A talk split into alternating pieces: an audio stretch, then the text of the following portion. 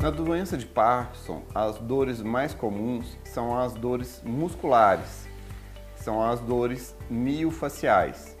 São dores que podem ser no ombro, a dor é, que pega o, o, ombro um pouco é, da escápula, ou a dor lombar, ou a dor na perna.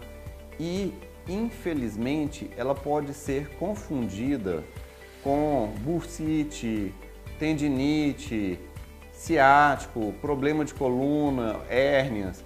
Por quê?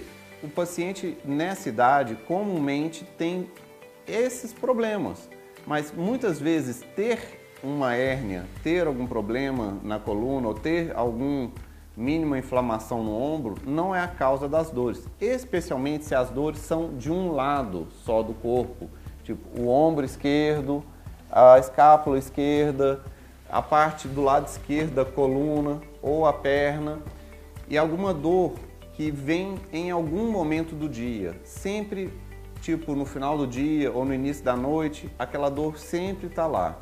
Isso é uma dor muito típica da doença de Parkinson. O paciente com a doença de Parkinson também pode ter dores neuropáticas e pode ter dores relacionadas com a flutuação da medicação. Quando o medicamento reduz, ele piora as dores e quando o medicamento sobe, ele melhora as dores.